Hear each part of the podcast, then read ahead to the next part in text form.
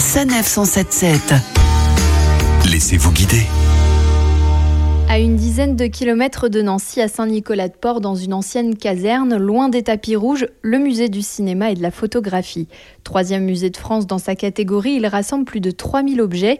Sur les portes des salles des grands noms, Lumière, Niepce ou encore Daguerre, la visite commence au rez-de-chaussée dans la salle de l'animation de l'image avec Jacques Bonneau, vice-président de l'association des collectionneurs et amis du musée. On a toute une série de jouets optiques qui permettent de visualiser des effets de mouvement de l'image. Par exemple, ici, un tomatrope. Il y a une cage ici. Ici, j'ai un oiseau. Si je fais tourner, je mets l'oiseau dans la cage.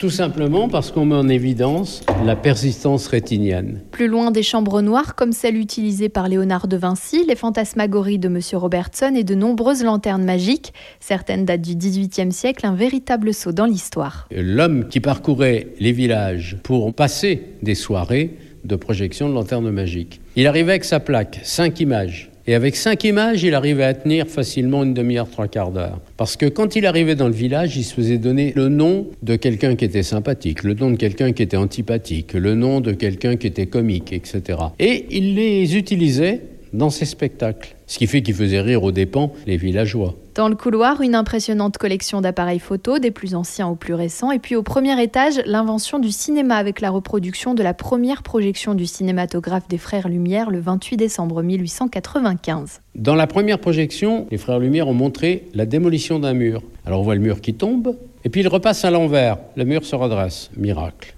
Mais c'est très rapide. 16 images par seconde. C'était de la pellicule nitrate qui était auto-inflammable. Et à chaque fois, le projectionniste, il avait une couverture et un peu d'eau pour éteindre éventuellement l'incendie. Ici, les projections sont lancées à l'ancienne, la bobine est recollée à la main et plusieurs tentatives sont parfois nécessaires. Au programme aujourd'hui, Narcisse, un film de 1940.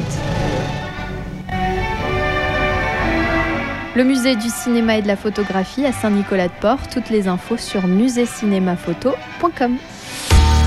Retrouvez toutes les chroniques de Sanef 177 sur sanef177.fr.